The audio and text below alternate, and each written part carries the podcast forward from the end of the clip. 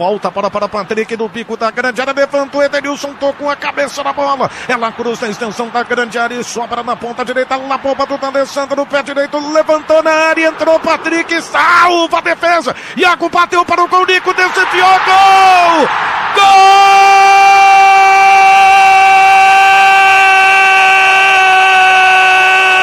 Do Internacional, Nico Lopes! Naquela rivalidade que não existe apenas entre brasileiros e argentinos, ela se faça presente em termos históricos entre argentinos e uruguaios. O jogador mais importante na temporada do Internacional, ou um dos como queiram, chega na frente da área, se posiciona de forma perfeita para os 17 minutos e meio, levar o Internacional a largar na frente contra o atual campeão da Libertadores da América. O Internacional conquista um resultado de um simbolismo enorme.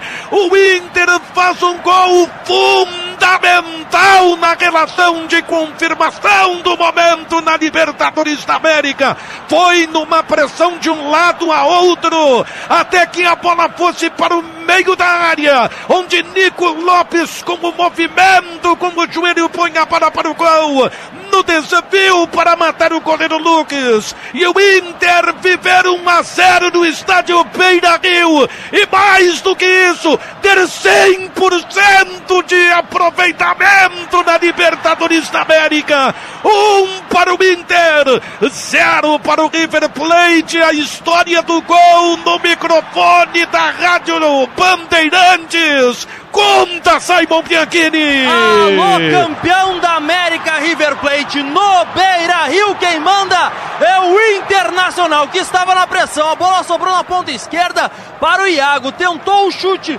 saiu meio rosqueado, mas sobrou na área. Ali estava o artilheiro predestinado, Nico Lopes, com a perna direita, acabou desviando. A bola foi lentamente ganhando altura e ficando longe do Lux para fazer a defesa e morrendo no fundo do gol.